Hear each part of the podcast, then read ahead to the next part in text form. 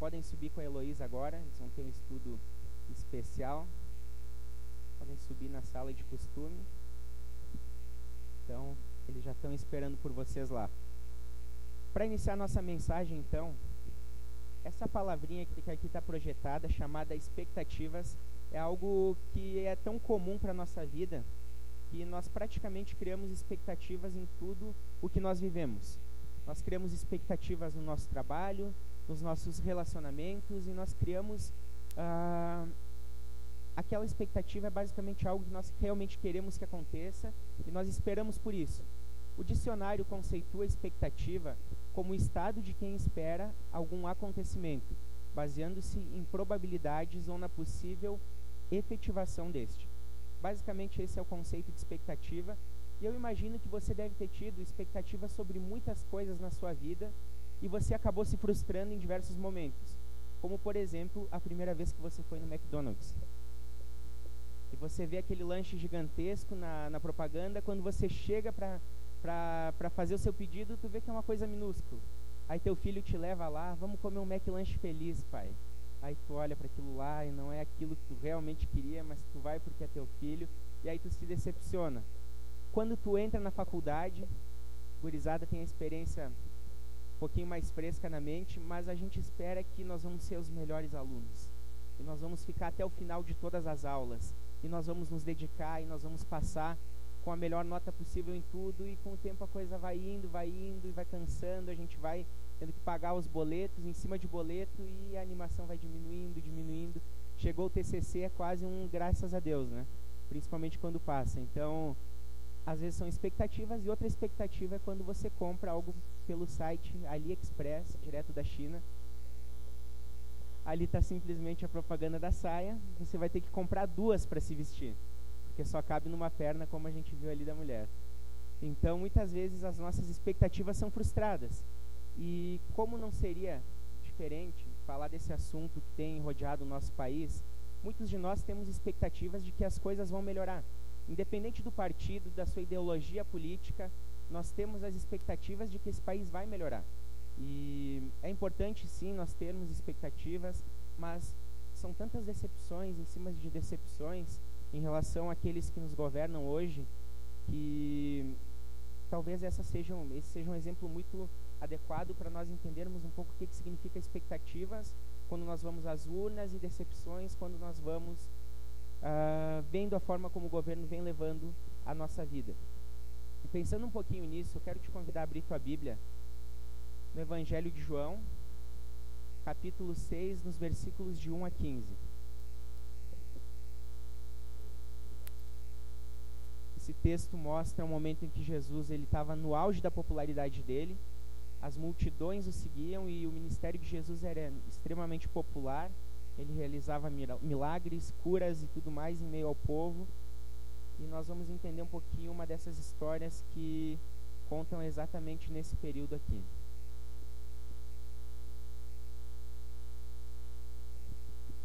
Evangelho de João, capítulo 6, versículos de 1 a 15. Caso você não trouxe sua Bíblia, o texto também está projetado aqui na frente. Algum tempo depois, Jesus partiu para outra margem do mar da Galiléia, ou seja, do mar de Tiberíades, e grande multidão continuava a segui-lo, porque vira os sinais miraculosos que ele tinha realizado nos doentes. Então Jesus subiu ao monte e sentou-se com os seus discípulos. Estava próxima a festa judaica da Páscoa. Levantando os olhos e vendo uma grande multidão que se aproximava, Jesus disse a Felipe: Onde compraremos pão para esse povo comer? Fez essa pergunta apenas para pô-lo à prova, pois já tinha em mente o que iria fazer. Felipe lhe respondeu: Duzentos denários não comprariam pão suficiente para que cada um recebesse um pedaço. Outro discípulo, André, irmão de Simão Pedro, tomou a palavra. Aqui está um rapaz com cinco pães de cevada e dois peixinhos. Mas o que é isso para tanta gente? Disse Jesus: Mandem o povo assentar-se. Havia muita grama naquele lugar, e todos se assentaram. Eram cerca de cinco mil homens. Então Jesus tomou os pães, deu graças e os repartiu entre os que estavam assentados, tanto quanto queriam. E fez o mesmo com os peixes. Depois que todos receberam o suficiente para comer, Jesus disse aos seus discípulos: Ajuntem os pedaços que sobraram, que nada seja desperdiçado. Então eles o ajuntaram e encheram doze cestos com os pedaços dos cinco pães cevada deixados por aqueles que tinham comido. Depois de ver o sinal miraculoso que Jesus tinha realizado, o povo começou a dizer: Sem dúvida, este é o profeta que deveria vir ao mundo. Sabendo Jesus que pretendiam proclamá-lo rei à força, retirou-se novamente sozinho para o monte. Essa é a primeira parte da nossa história. Em seguida, nós vamos ler a continuação dela. Mas aqui nós vemos um primeiro momento de uma multidão que estava com Jesus, aqui basicamente nesse mapa, que é o Mar da Galileia. Dá para entender direitinho daí? E esse é o Mar da Galileia, na verdade ele é muito mais um lago do que um mar. E nós vemos aqui no nosso mapa então que eles estavam na região de Tiberíades e foi ali que Jesus ele fez o milagre. E depois disso, o que acontece? O povo quer forçar Jesus a ser rei. Eles querem proclamar Jesus rei à força e tudo mais. Então Jesus manda os discípulos atravessarem de Tiberíades a Cafarnaum, onde eles se dirigem à outra parte do lago, e Jesus, para despistar essa multidão, ele decide fazer esse caminho andando sobre as águas, que é outra passagem muito conhecida uh, do Novo Testamento. Então Jesus caminha sobre as águas, encontra os discípulos no meio do caminho e a multidão sentindo a ausência de Jesus nesse momento, ela começa a contornar o lago e ela anda por essa região até Cafarnaum a pé. E essa multidão chega até Jesus do outro lado do mar da Galileia, e ali a nossa história continua no mesmo capítulo, a partir dos versículos 20, do versículo 25. Acompanha comigo. Quando o encontraram do outro lado do mar, perguntaram-lhe: Mestre, quando chegaste aqui? Jesus respondeu: A verdade é que vocês não estão me procurando, não porque viram os sinais miraculosos, mas porque comeram os pães e ficaram satisfeitos. Não trabalhem pela comida que se estraga, mas pela comida, comida que permanece para a vida eterna, a qual o Filho do Homem lhes dará. Deus, o Pai, nele colocou o seu selo de aprovação.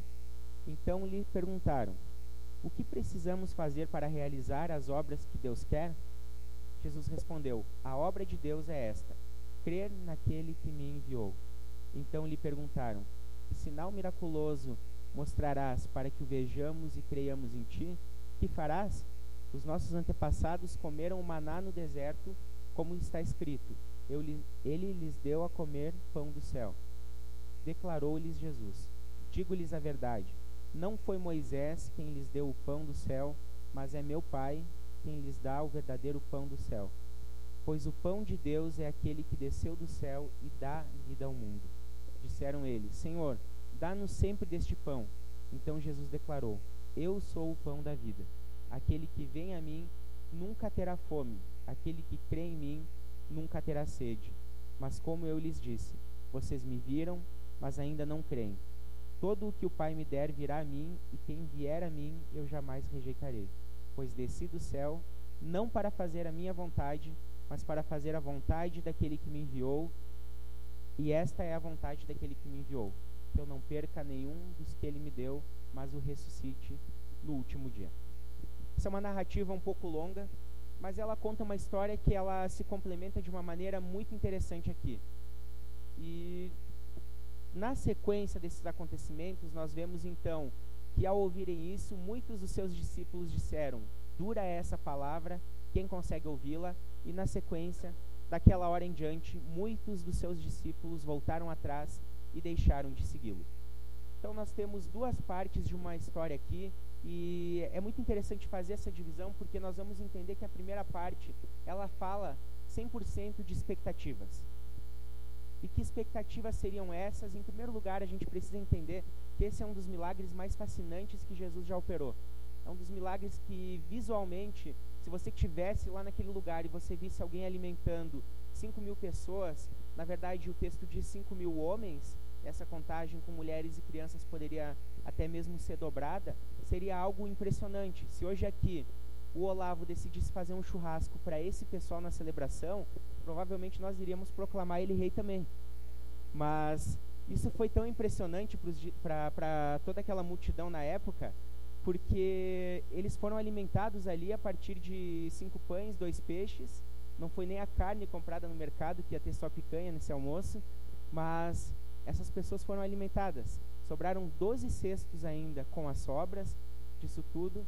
E nós vemos aqui, em primeiro lugar, os discípulos um pouco inquietos e eles estavam completamente impotentes diante dessa situação.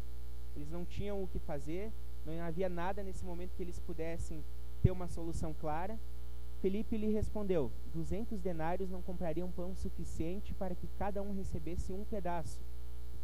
Aqui, um denário basicamente era o pagamento de um dia de salário para um trabalhador.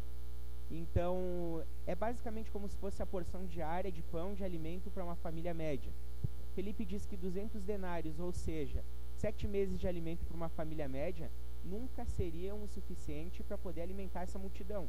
Ou seja, você soma o valor que você gasta sete meses aí no seu rancho, você nunca ia conseguir chegar perto disso, e eu tenho certeza que deve ser um valor bastante alto. Versículo 9: Aqui está um rapaz com cinco pães de cevada e dois peixinhos, mas o que é isso para tanta gente? Essa é a pergunta que os discípulos fazem. Mas eu acho interessante que a parte aqui da, da história mais marcante e que eu quero trazer uma abordagem mais próxima é sobre o ponto de vista dessa multidão. Nós vemos aqui uma multidão que ela estava de alguma forma carente. Nós vemos uma multidão que ela estava curiosa. Ela estava também cheia de expectativas. O versículo 2 diz: E grande multidão continuava a segui-lo, porque vira os sinais miraculosos que ele tinha realizado nos doentes. Então essa multidão já seguia Jesus, já tinha visto tudo que ele tinha feito. E o versículo 14 diz: Depois de ver o sinal miraculoso que Jesus tinha realizado, o povo começou a dizer: Sem dúvida, este é o profeta que deveria vir ao mundo. Após estar bem alimentada, essa multidão simplesmente ela conclui que Jesus ele era um profeta como Moisés, assim como já tinha sido prometido em Deuteronômio 18:15. Senhor, o seu Deus, levantará do meio dos seus próprios irmãos um profeta como eu. Ouçam-me. E essa era uma crença popular, de que houve Moisés, um grande profeta, mas depois dele viria um outro profeta que iria realizar, de alguma maneira, sinais muito parecidos com aqueles que Moisés já tinha feito lá no Egito, libertando o povo. Então, através de Moisés, o povo foi alimentado pelo maná no deserto. A gente vê no texto uh, Jesus falando com eles sobre isso também. E através de Jesus, aqui o povo também foi alimentado milagrosamente. Não só isso, mas junto com uh, esse milagre de Jesus, a multidão estava vendo frequentemente os sinais de Jesus nos doentes em meio ao povo. Se Jesus era como Moisés, ele também libertaria esse povo da opressão de seu tempo. Assim como Moisés libertou no Egito e Deus realizou uh, coisas grandiosas através de, de Moisés, realizaria através de Jesus. Principalmente a visão da multidão era que Jesus libertaria o povo da opressão de Roma, que era a nação que estava governando sobre o povo de Deus. Eles tinham a grande expectativa num Messias que era político, num Messias que era libertador num grande herói da multidão que pudesse resolver todos os problemas do povo que ele tinha naquele momento.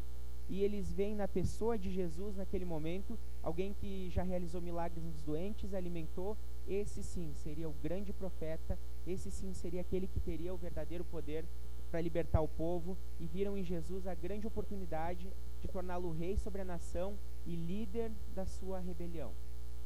Esse era o grande desejo do povo naquele momento a multidão, ela não estava errada em crer que Jesus era o profeta que viria.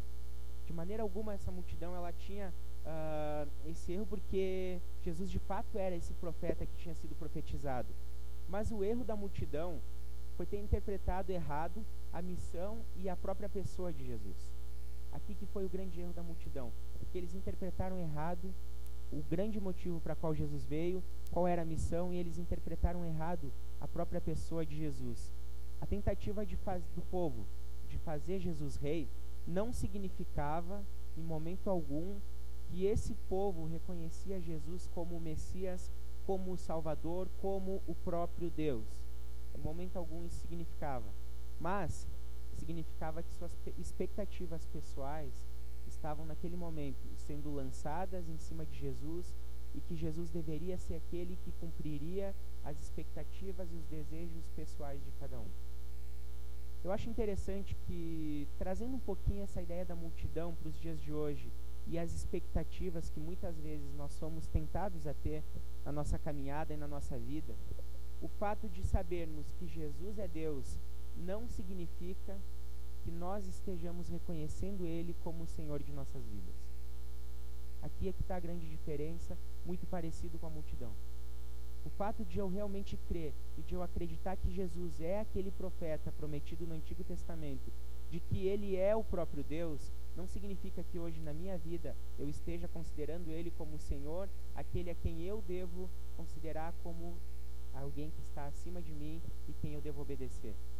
Pode significar apenas que eu tenho olhado para esse Deus e eu tenho lançado as minhas expectativas pessoais sobre ele e as minhas expectativas pessoais podem ser as mais diversas possíveis.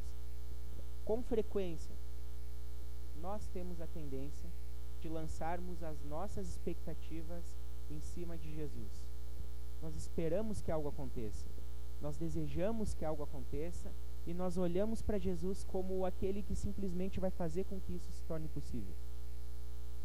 Da mesma forma que a multidão fez isso, nós imaginamos de que maneira que Jesus vai poder suprir todos os meus planos de que maneira ele vai poder realizar e como ele vai fazer que isso tudo aconteça. E eu realmente espero que seja da melhor maneira possível. Mas nós buscamos muitas vezes um relacionamento que ele é baseado na troca. Um relacionamento de Deus, eu estou tão perto de ti, então Deus faz isso acontecer. E esse relacionamento baseado na troca muitas vezes torna Jesus simplesmente o atalho para conseguirmos os nossos objetivos. É o grande perigo de um relacionamento baseado na troca. Eu não sei quais são tuas expectativas hoje, mas muitos de nós temos expectativas em relação ao nosso trabalho. Talvez um salário melhor, uma condição melhor. Eu queria ter uma carreira diferente. Talvez eu queria ter um ambiente de trabalho melhor. Eu gostaria de ser mais valorizado. Eu não sei qual é a tua situação hoje, mas eu tenho visto que com frequência muita gente tem reclamado hoje da situação de vida que está tendo. E muitas vezes o trabalho tem influenciado muito isso. Talvez os teus relacionamentos não sejam aqueles que tu deseja. Talvez o teu casamento não esteja no padrão ideal que você sabe que é o de Deus e é aquele que também você espera. Talvez o teu relacionamento com tua namorada, teu namorado, talvez um relacionamento com a tua família, com os teus filhos, não sejam os ideais. Qualquer dificuldade, eu não sei quais, quais são tuas expectativas em cima disso. Mas muitas vezes nós temos aquela ideia de eu estou fazendo tudo certo e Jesus não tem me dado pontinhos. Completa com aquilo que está no teu coração. Eu estou fazendo tudo certo e Jesus não tem feito pontinhos. Eu estou fazendo tudo certo e Jesus não tem resolvido. Você completa com talvez o que você tem vivido. Muitas vezes esse relacionamento baseado na troca faz com que nós achamos que porque nós estamos talvez fazendo as coisas certas, nós sejamos dignos de atrair o olhar de Deus para a nossa vida. E aí nós começamos um relacionamento totalmente baseado na troca, que não é a proposta de Deus. Em alguns momentos, nossa expectativa em seguir a Jesus não revela que nós conhecemos Ele de perto. Muitas vezes o nosso relacionamento as nossas expectativas em cima de Jesus não revelam isso, mas elas vão revelar que nós temos interesses de um coração egoísta e de um coração que está cego. Muitas vezes nossas expectativas simplesmente vão revelar um coração egoísta e cego. A primeira parte da história são as expectativas que nós desenvolvemos, mas a segunda parte da história inevitavelmente, quando nós criamos expectativas que não são corretas, nós vamos cair para a decepção. É inevitável que isso aconteça. E a decepção na nossa história, ela começa com a fuga de Jesus, que rejeita o padrão popular da realeza. Jesus aqui não quer ser coroado rei dessa maneira. Jesus sabe que ele vai ser coroado rei de uma maneira diferente, de uma maneira que vai envolver o sofrimento, e o maior sofrimento da história da humanidade, mas não é essa maneira que Jesus entende. Talvez Jesus foi tentado novamente aqui também, mas Jesus rejeita o padrão de realeza que o mundo tinha para oferecer para ele nesse momento. A multidão segue Jesus para o outro lado do, do lago, vai questionar ele: Mestre, quando chegaste aqui? Quando chegaste? De que maneira tu está aqui? Como isso aconteceu? E aí Jesus responde: A verdade é que vocês não estão. Desculpa. A verdade é que vocês estão me procurando não porque viram os sinais miraculosos, mas porque comeram os pães e ficaram satisfeitos. Vamos ler juntos o que está em vermelho? Vocês estão me procurando.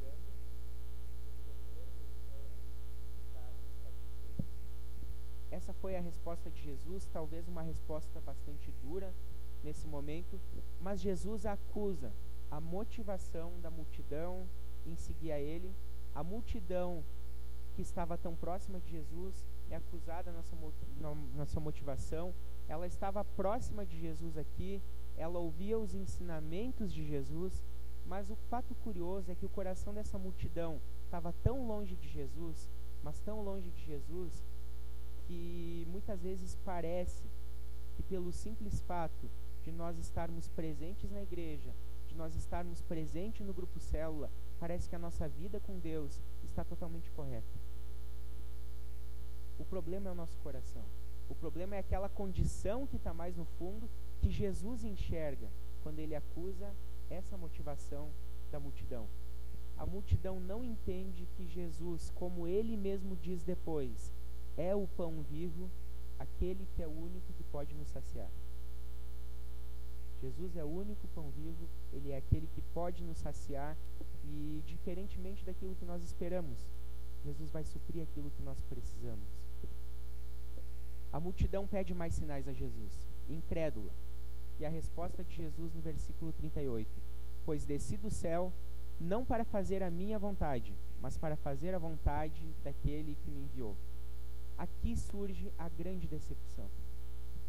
Esses discípulos se decepcionam de uma maneira tão grande, mas tão grande que o texto diz que a multidão deixa de seguir a Jesus por causa disso e a popularidade do ministério de Jesus entra em declínio a partir daqui, o cerco aperta e logo Jesus estava para ser crucificado. Eu acho interessante que Jesus demonstra a clareza do ministério dele aqui, Jesus demonstra o motivo pela qual ele veio, Jesus ele demonstra as razões por ele estar na terra. Jesus não veio simplesmente para satisfazer os caprichos da multidão. Jesus não veio para satisfazer somente os caprichos dessa multidão que está presente aqui hoje também. Jesus não veio satisfazer somente aquilo que nós queremos, somente aquilo que nós ansiamos e cumprir as nossas expectativas erradas. Jesus veio para fazer a vontade do Pai. O objetivo de Jesus não foi para satisfazer a nossa vontade, mas sim a vontade do Pai. Se nossas expectativas hoje elas estiverem desalinhadas com a palavra de Deus, se as minhas expectativas estiverem desalinhadas com a palavra de Deus e principalmente com a pessoa de Cristo, certamente a decepção será inevitável em nossa caminhada com Cristo. Se as minhas expectativas forem diferentes daquelas que a palavra de Deus traz para mim e nós cantamos aqui hoje, dá-me um coração igual ao teu, coração disposto a obedecer, coração disposto a cumprir todo o teu querer, coração perto de ti, porque se tu olhares para mim, nada encontrará de bom. Mas um desejo eu tenho de ser transformado. Foi isso que nós cantamos agora. A decepção não será com Jesus, pois ele nunca nos defraudou. Nós vamos nos decepcionar na nossa vida se as nossas expectativas estiverem desalinhadas com as de Deus, mas essa decepção nunca vai ser com Jesus e muitas pessoas hoje abandonam a caminhada com Deus por causa disso. Por decepções que elas não tiveram com Jesus. Por decepções que elas tiveram com elas mesmas. A decepção não vai ser com Jesus porque ele nunca prometeu que iria cumprir tudo aquilo que nós desejássemos. Ele prometeu que estaria conosco. E eu tenho duas perguntas para ti hoje em relação a essa história. A primeira pergunta é: quem tem sido Jesus para você? Quem tem sido Jesus na tua vida, quem você tem permitido que esse Jesus seja. Seria esse Jesus somente uma pessoa que você imagina que vai estar tá ali para te alimentar, que vai estar tá ali para realizar os seus objetivos? Ou será que você tem vivido para realizar os objetivos desse Deus? Será que você tem vivido disposto diariamente a se entregar para esse Deus, reconhecendo que Ele é Deus e nós não somos? Reconhecendo que nós também estamos aqui para cumprir a vontade do Pai? E a segunda pergunta: por que motivos você tem procurado Jesus? Por que motivos você tem vindo hoje na celebração? Por que motivos hoje você tem procurado ir no seu grupo célula, feito discipulado? Quais são os motivos? O que, que tem te motivado a fazer tudo isso? A multidão buscou Jesus, procurou conhecer, mas com os motivos errados. Como eu falei antes aqui, quais têm sido os teus motivos para procurar esse Jesus? Seria somente uma troca? Seria talvez o medo de um relacionamento com Ele? Medo de alguma consequência? Quais são os motivos que você tem procurado esse Jesus? Pode ser que os teus desejos não sejam iguais aos deles, de toda aquela multidão que seguia Jesus. Mas quais são as tuas expectativas também em relação a esse Evangelho de Cristo? Se você adquiriu o material de discipulado, tem essa frasezinha aqui de Charles Spurgeon. Ele diz o seguinte: Existe um evangelho de açúcar. Busque o evangelho que rasga, que lhe faz brotar lágrimas, que lhe dá cortes e feridas na sua consciência. O evangelho que mata o seu eu, porque esse é o evangelho que nos dá vida de novo. O evangelho que rasga, faz brotar lágrimas, cortes, feridas e mata o nosso eu. Muitas vezes nós somos tentados a buscar somente um evangelho baseado no Deus me ama, Deus tudo perdoa, Deus tudo o permite. Isso é fantástico, mas é só uma parte desse evangelho. É só uma parte desse evangelho. Como você tem encarado a Bíblia na sua vida? Ela tem confrontado as suas dificuldades? A Bíblia tem confrontado a forma como você tem vivido? A Bíblia tem mudado o teu caráter? A ponto de você poder dizer: há tanto tempo atrás eu agiria completamente diferente de hoje. Mas porque Jesus agiu na minha vida, hoje eu sou uma pessoa diferente. Esse evangelho tem te feito brotar lágrimas, olhando para você e não encontrando nada de bom. Esse evangelho de Jesus tem sido relevante na tua vida? Ou você simplesmente tem se acomodado com aquela parte boa, aquela parte tranquila de que Jesus te ama e só vivido por essa parte aqui. Precisamos entender que a Bíblia confronta quem nós somos. Precisamos ser decepcionados com nós mesmos. Nós precisamos buscar esse evangelho aqui. Porque esse evangelho é o que nos dá vida de novo. E a expectativa de Deus para a tua vida. Talvez você não tenha pensado nisso ainda.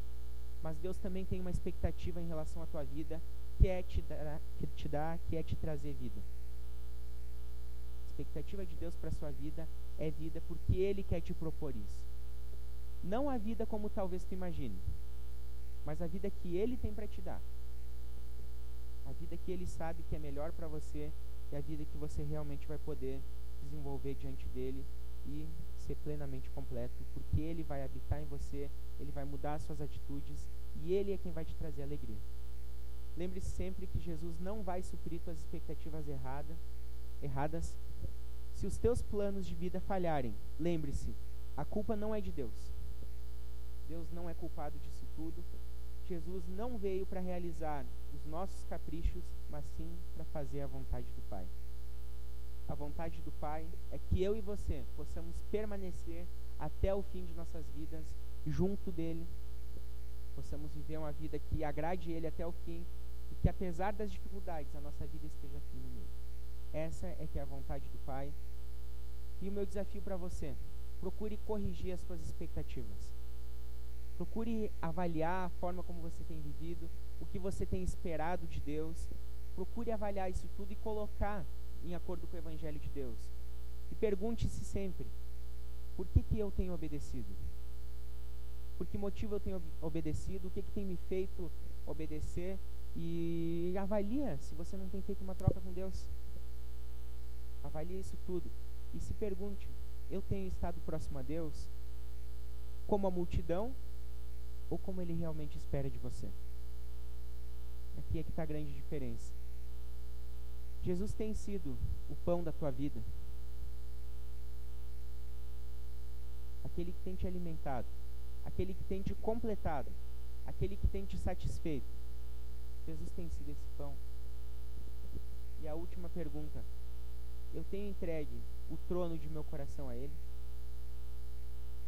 Para que Ele possa reinar? Para que Ele possa assumir o lugar que é dele?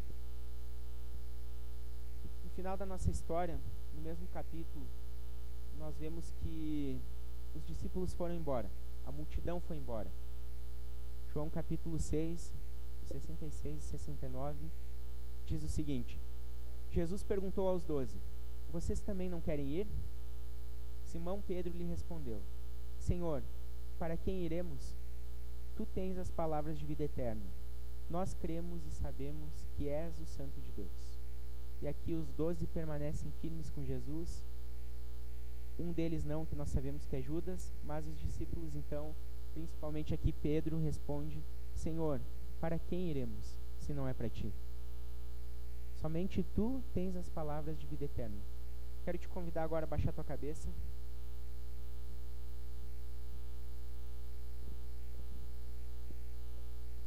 Baixe tua cabeça e eu quero te dar um tempinho para você refletir um pouco sobre o que foi falado aqui, o que Deus falou contigo nessa manhã.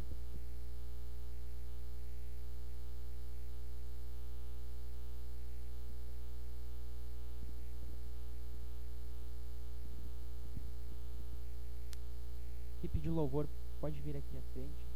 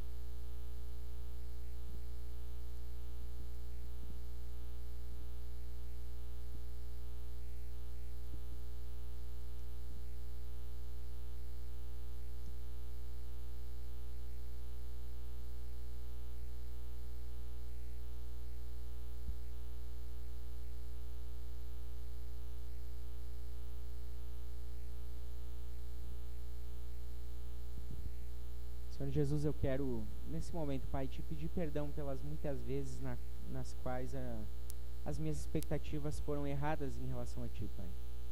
Muitas vezes nós temos a tendência, Pai, e somos tentados a olhar para Ti e achar que, porque o Senhor detém todo o poder, o Senhor praticamente é um Deus que deve algo para nós, Pai. E eu quero te pedir, Pai, perdão pelas muitas vezes em que baseei o meu relacionamento contigo na troca, Pai quero te pedir perdão porque muitas vezes eu, as minhas expectativas não revelaram de maneira alguma que o Senhor é Deus sobre minha vida e pelas muitas vezes, Deus, em que eu simplesmente achei que eu merecia algo de Ti, Pai.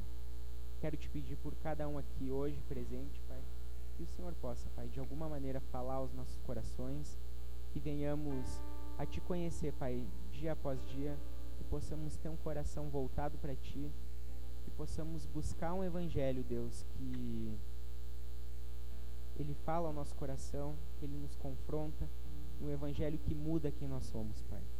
Então, nos, nos ajuda, nos auxilia nessa difícil tarefa e que possamos ser pessoas que têm um coração que cada dia é mais parecido contigo, Pai.